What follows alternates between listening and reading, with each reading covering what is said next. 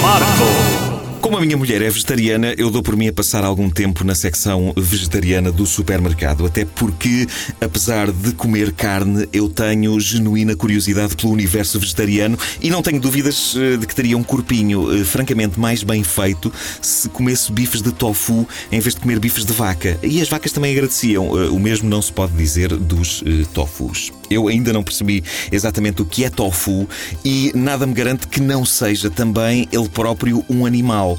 Porque a ideia de ser vegetariano tem muito a ver com comer plantas, mas o tofu, como é sabido, não é uma planta. Uh, nunca ninguém me deu uma explicação satisfatória sobre o que é o tofu, uh, por isso, até prova em contrário, eu acho que tofu é um bicho. Uh, se repararem bem, tofu é nome de animal, é o tipo de coisa que eu imagino escrito numa tabuleta do jardim zoológico com o nome em latim por baixo.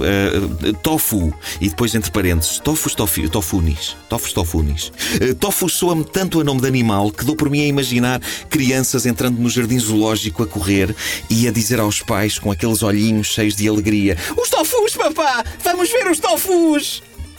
Portanto, até me mostrarem claramente como surge o tofu, eu prefiro pensar que se trata também de um animal. Uh, um animal de focinho pontiagudo, é como eu o vejo, e que faz. Uh, uh, é, esse tipo de animal que eu acho que o tofu é. O seitan, não. O seitan é, tem bico. O seitan tem bico. E é o tipo de bicho que emite o seguinte som: uh, Uac!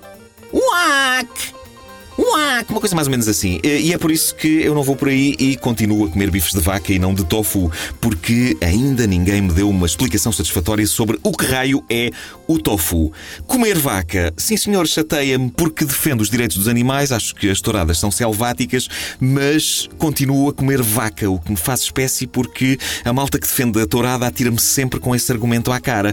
Ah, não gostas de touradas, mas comes vaca. Pois como, pois como, mas não ando a amassar a vaca durante horas, a picar cala vestido com umas calças justas. Eu como-a por necessidade, como se fosse um animal selvagem. Os leões também não vestem calcinha justa para irem apanhar as gazelas. Uh, dirão, uh, sim, mas ao contrário do leão, tu não vais a correr matar a vaca para comer. Uh, e eu respondo, ok, não, mas por exemplo, para apanhar os bifes que eu comprei esta semana no supermercado, eu fiz uma investida tão selvagem que ia arrancando um pedaço do tornozelo de um senhor que estava à minha frente com o carrinho.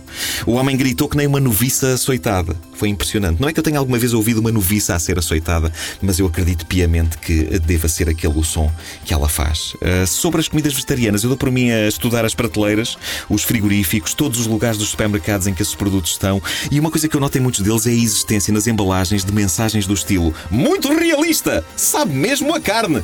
E eu penso, alto alto. A ideia do vegetarianismo não é afastar da cabeça totalmente a ideia de carne. Então, por que raio é que há vegetarianos a querer a sua comida vegetariana com um sabor que lhes lembra os tempos em que comiam bicharada? Eu só como vegetais, mas só aqueles que a tecnologia faz com que saibam a carne.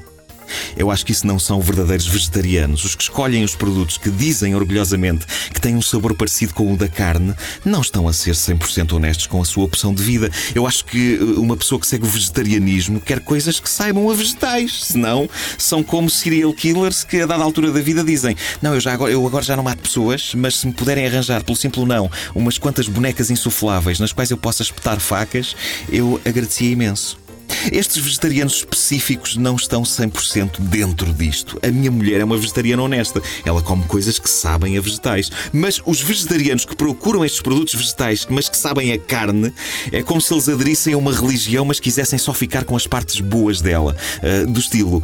Eu agora sou católico, mas sou católico, mas só da parte da vida de Cristo em que ele anda por cima da água e cura os aleijados. Agora a parte da morte dele não, aquilo da cruz e dos pregos. Eh, não, eu sou católico, mas para mim, se não se importarem, ele morre velhinho, feliz e bem-sucedido e passa a empresa ao filho dele, que é o Amilcar Cristo.